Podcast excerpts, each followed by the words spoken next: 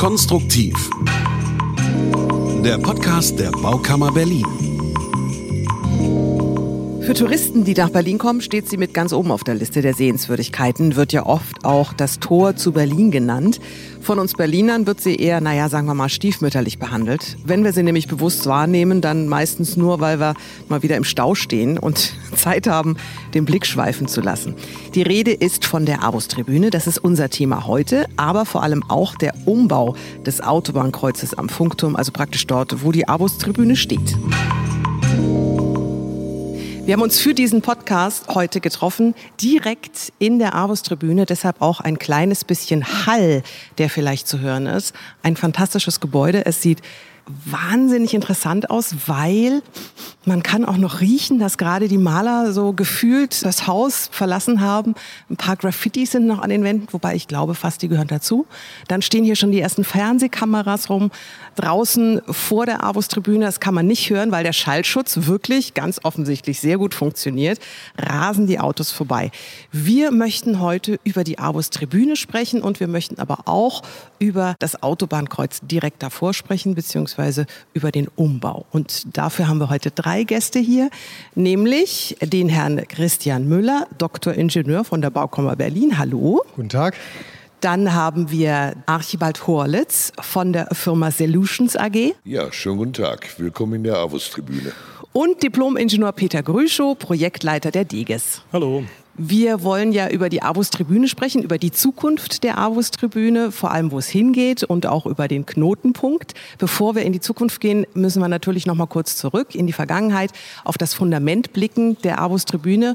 Deshalb, Herr Müller, an Sie vielleicht die erste Frage. 1936 wurde die Avus-Tribüne ja gebaut, eröffnet als erste Rennstrecke beziehungsweise als Tribüne für die erste Rennstrecke. Dann ist lange nichts passiert. Inzwischen, wir haben es gerade schon gesagt, ist saniert worden. Es wird immer noch ein bisschen saniert, also so ganz fertig ist es noch nicht. Vielleicht können Sie uns ein bisschen was erzählen, erstmal über die Geschichte der Tribüne, die Besonderheiten und wie der Stand der Sanierung ist und wie es da so aussieht. Ja, die Avus ist ja 1921 als Rennstrecke gebaut worden und hatte schon 100-jähriges Jubiläum letztes Jahr. Und 1936 kam diese Stabeton-Tribüne an der Avus, wo man normalerweise mit 50, 60 Sachen dran vorbeifährt und eigentlich nicht groß wahrnehmen kann. Da saßen die Zuschauer und beobachten das Rennen. Und nach dem Abbruch des Rennens hier entstand halt die normale Autobahn hier vor und deshalb konnte sie selten genutzt werden und suchte seit Jahrzehnten im Grunde genommen eine Nachnutzung, was relativ schwierig ist mit so einem Gebäude, was so dicht an der Autobahn steht. Und jetzt nach Jahrzehnten der Suche hat sich ein Bauherr gefunden, die das als Hauptstadtstudio umgebaut haben und deshalb jetzt ein akustisch fast schalldichtes Studio hier an der Autobahn entwickelt haben. Und das ist immer sehr schön, wenn so ein denkmalgeschütztes Gebäude eine Nachnutzung findet, die dann auch in die Zukunft führt. Die Avus-Tribüne ist ja eng verbunden, wir haben es gerade gehört, mit der Avus, ganz klar. Das wird auch künftig so sein, allerdings doch ein bisschen anders, als wir es bis jetzt her kennen. Da sind wir dann also auch jetzt schon beim Autobahnkreuz und dem Umbau. Die große Frage ist erstmal, wobei es ist eigentlich gar keine Frage, warum der Umbau. Jeder, der hier schon mal lang gefahren ist, die Berliner vor allem und im Stau stand, A115 statt einwärts, der wird sich sagen, oh ja, bitte, bitte lasst euch da was einfallen. Herr Grüschow, wie sieht der Umbau aus? Also was wird uns da erwarten? Und warum jetzt tatsächlich jetzt endlich der Umbau? Ja, das Autobahndreieck Funkturm ist in den 60er Jahren für damals 20.000 Fahrzeuge am Tag gebaut worden. Heute passieren das Dreieck 230.000 Fahrzeuge am Tag mit weiterhin zunehmender Tendenz. Wir haben ja also eine der am stärksten belasteten Verkehrsanlagen in Europa mit einem Verkehrsaufkommen, das deutlich höher ist als die tatsächliche Leistungsfähigkeit. Das hat für jeden sichtbare Folgen. Sie haben es ja schon gesagt, wir haben praktisch dauerhaft Stauerscheinungen, wir haben erhöhtes Unfallgeschehen. Und es gibt eben auch eher weniger sichtbare Folgen. Die 25 Brücken im Autobahndreieck Funkturm nähern sich dem Ende ihrer Lebensdauer und müssen dringend erneuert werden. Also das Entscheidende, warum, ist der Erhalt einer kritischen Infrastrukturanlage in Berlin, nämlich das Autobahndreieck Funkturm. Und wie wird dieser Umbau vonstatten gehen? Also was erwartet uns tatsächlich, uns Autofahrer und natürlich auch die Anwohner? Ja, das ist natürlich eine schwierige Sache. So ein Autobahndreieck umzubauen, das ist vielleicht das ambitionierteste Thema, mit dem sich die Planer beschäftigen mussten. Wie kann man so ein Autobahndreieck umbauen mit so einer hohen Verkehrsbelastung, ohne dass es zum Chaos oder sogar zum Kollaps kommt? Das ist ja im Prinzip ein Herzstück der Infrastruktur in Berlin. Und wir haben vor, das Autobahndreieck leicht versetzt an anderer Stelle neu zu bauen, sodass wir zumindest versuchen wollen, den Verkehr über die gesamte Bauzeit auf der Autobahn zu lassen, praktisch das Autobahndreieck daneben zu bauen. Wir werden dazu sicher viele Provisorien, auch provisorische Brücken benötigen, um eben ständig auch die Anzahl der Fahrspuren pro Fahrtrichtung während der Bauzeit liegen zu lassen und im Anschluss eben eine Verkehrsanlage zu haben, die deutlich mehr Verkehrsqualität und Verkehrssicherheit hat. Das heißt, Sie denken auch an alle Autofahrer, die sich natürlich auf der einen Seite freuen, oh, es tut sich was, endlich.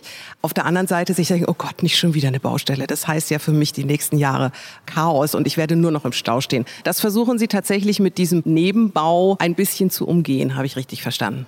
Ja, man wird es nicht verhindern können. Wie gesagt, wir haben hier 230.000 Fahrzeuge drauf. Im Grunde muss man sich vorstellen, ähm, es sind etwa 30 Prozent mehr Fahrzeuge auf dem Autobahndreieck heute, als es verkraften kann. Ja, man kann es ja regelmäßig sehen, wenn man hier langfährt. Und das wird natürlich, muss man sich nichts vormachen, während der Bautätigkeit nicht besser werden. Ja, wir werden Fahrbahnprovisorien bauen müssen, wir werden die Geschwindigkeiten reduzieren müssen im Baustellenbereich. Es wird auch ständig wechselnde Verkehrsführung geben müssen. Wir werden viele verschiedene Bauphasen haben.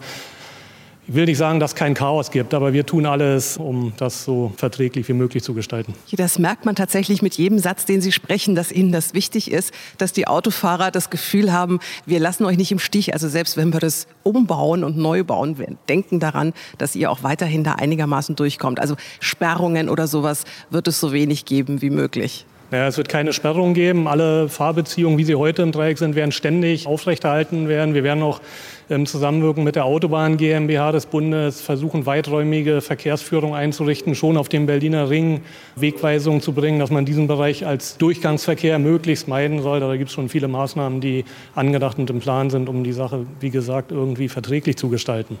Klingt unfassbar langwierig. Nennen Sie uns mal so ein kleines Zeitfenster von der Planung bis zur bis Sie sagen können, wann fertig ist, ja, ist immer schwierig in Berlin. Aber was denken Sie so, was brauchen Sie an Zeit? Und wann haben Sie angefangen? Das würde mich auch interessieren. Also wie viel Zeit muss man da investieren als Planer? Also die, die Planung läuft ja schon eine ganze Weile. Die ist ja durch die Senatsverwaltung initiiert worden und dann erst in der Folge zur DEGES gekommen. Straßenbauprojekte sind immer sehr langwierige Projekte.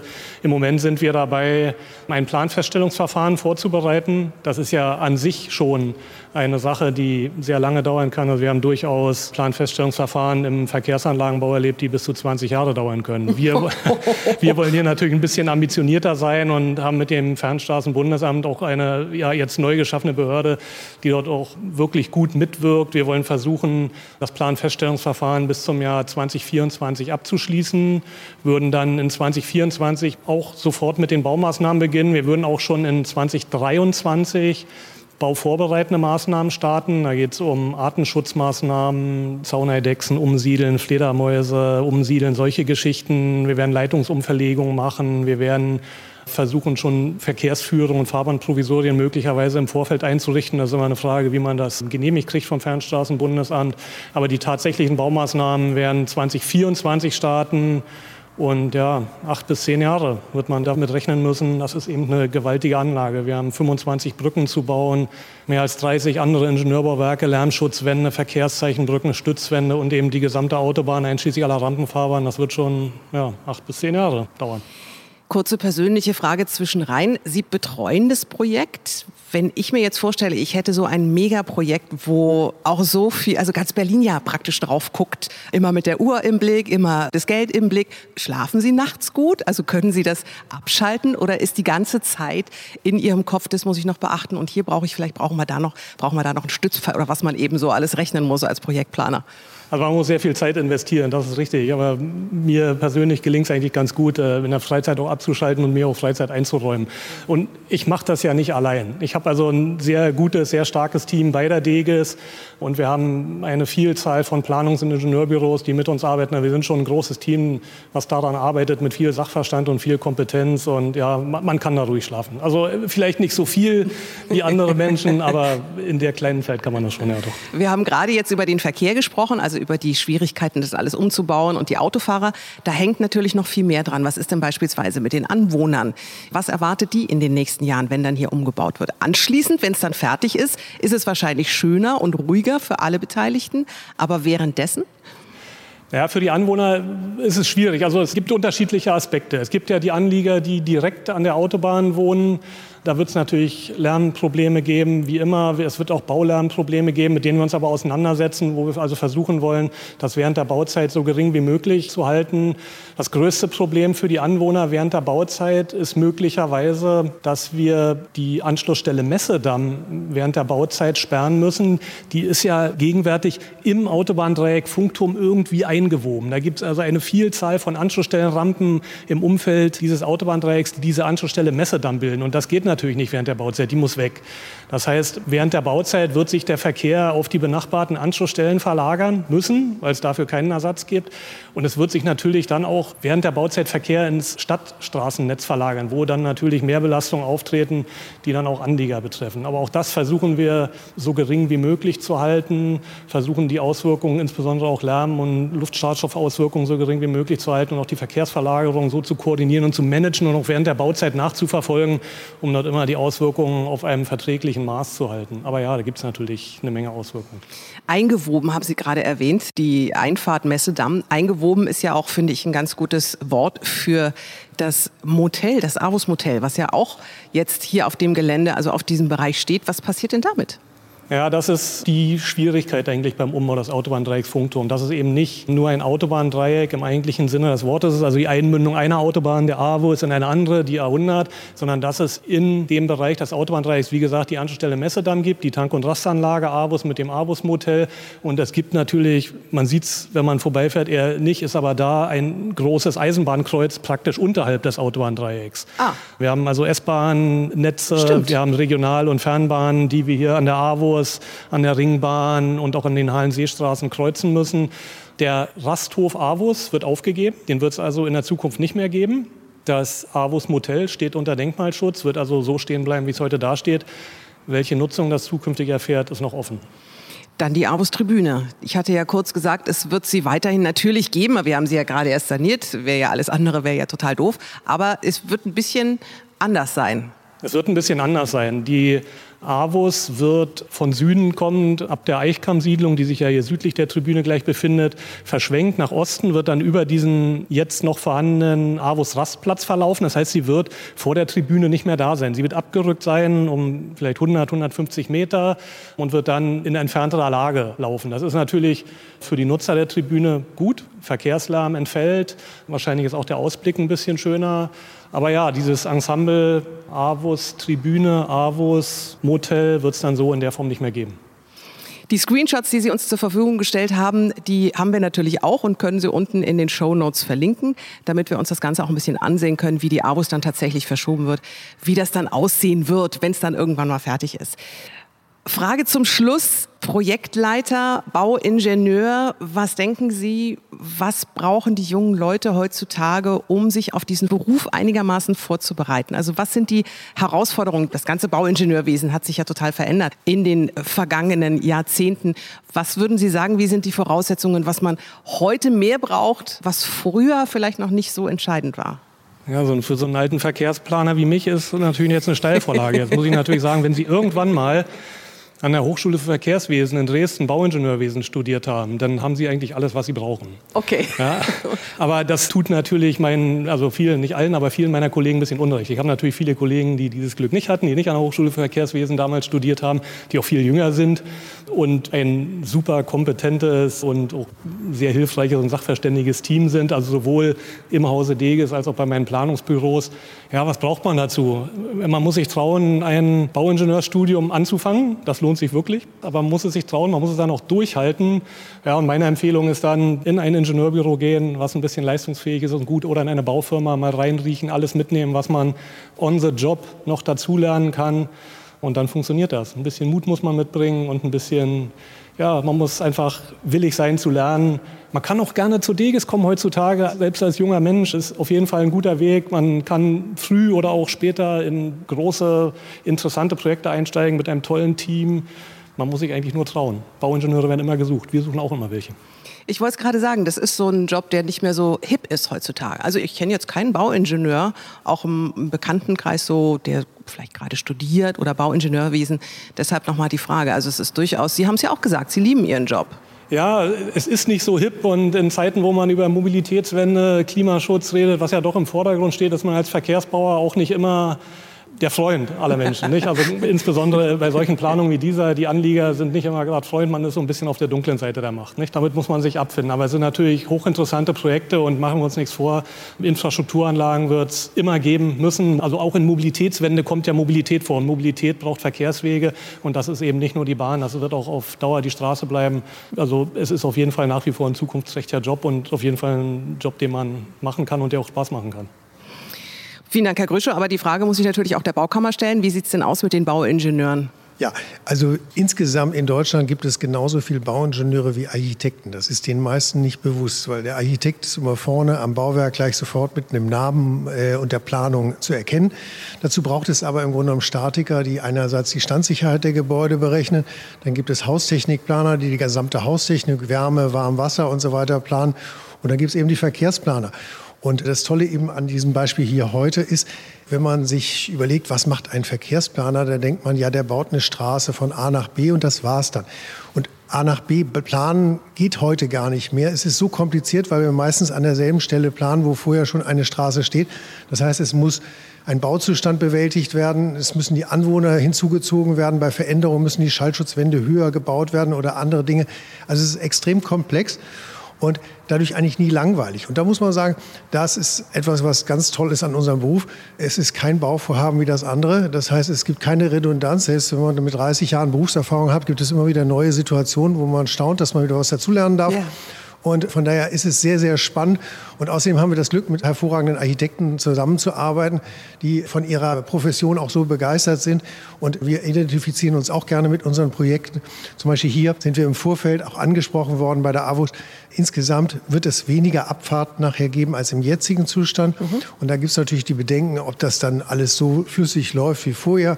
Und diese Diskussionen werden dann intensiv geführt in den verschiedenen Gremien und in den Stadtteilbezirken. Also da ist man als Planer jahrelang beschäftigt, erstmal überhaupt alle Ansinnen und Bedenken der beteiligten Nachbarn und so weiter zu berücksichtigen. Ja. Und es ist natürlich auch davon abhängig, welche neuen Normen man haben muss und so weiter, wie heute Autobahnen gebaut werden, nicht wie vor 30 Jahren in den 60er Jahren. Und von daher eine extrem komplexe, anspruchsvolle Aufgabe. Und wenn alles läuft, dann ist immer alles schön. Und wenn irgendwo Klar. es klemmt, dann ist immer die Frage, was habt ihr denn da gemacht? Ja, ja. Aber in Deutschland läuft eigentlich relativ viel, relativ gut, was Verkehr und so weiter angeht. Mhm. Und von daher liegt es einfach daran, dass diese Ingenieure da mit sehr viel Herzblut ihre Arbeit machen. Und wir als Baukammer natürlich junge Menschen auch dafür begeistern, diesen Beruf zu ergreifen. Und eigentlich Studienplätze sind ausgebucht und von daher gibt es genug Nachfrage. Und man muss ein bisschen Mathematik können, ein bisschen Spaß haben am Naturwissenschaftlichen. Mhm. Aber wenn man das schafft, dann ist man da gut aufgehoben. Sehr schön.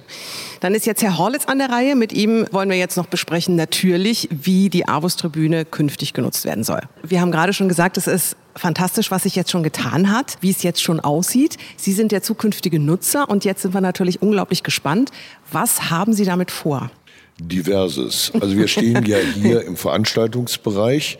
Das ist dieser von außen große schwarze Kasten, der so ziemlich in der Mitte der Avus-Tribüne eingebaut ist, also die ehemalige Ehrentribüne, Sprecherkanzel.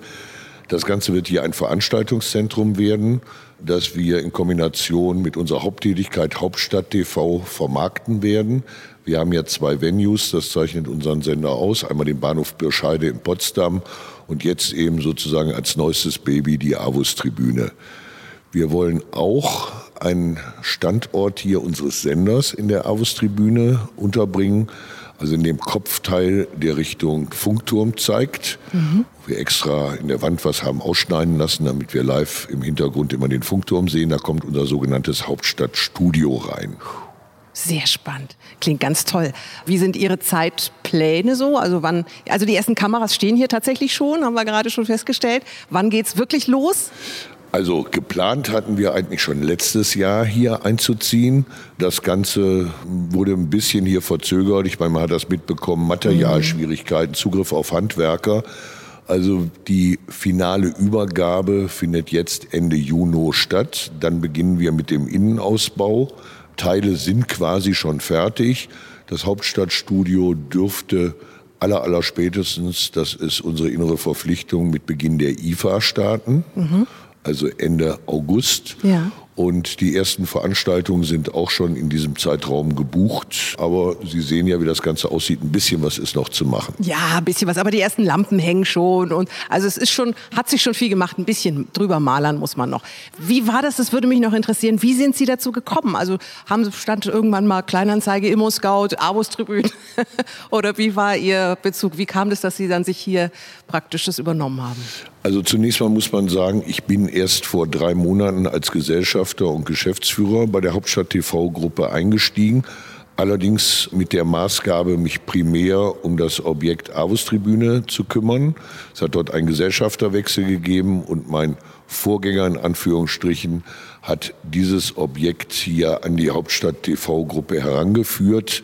Das war der ursprüngliche Kontakt gewesen und ich übernehme jetzt sozusagen die Vorarbeit meines Vorgängers. Und das sehr gerne, oder? Ist ja ein tolles Projekt. Also da ich seit, jetzt muss ich mal ganz kurz überlegen, 1986 hier sozusagen täglich an der Avus-Tribüne vorbeifahre. Also ich habe immer im Süden Berlins gewohnt, dann in Kleinmachnow, jetzt in Potsdam, war das für mich natürlich immer eins der herausragenden Bauwerke und habe das immer mit großem Bedauern gesehen, dass sich hier nichts tut. Also ich habe auch noch Rennen erlebt hier auf der Avus.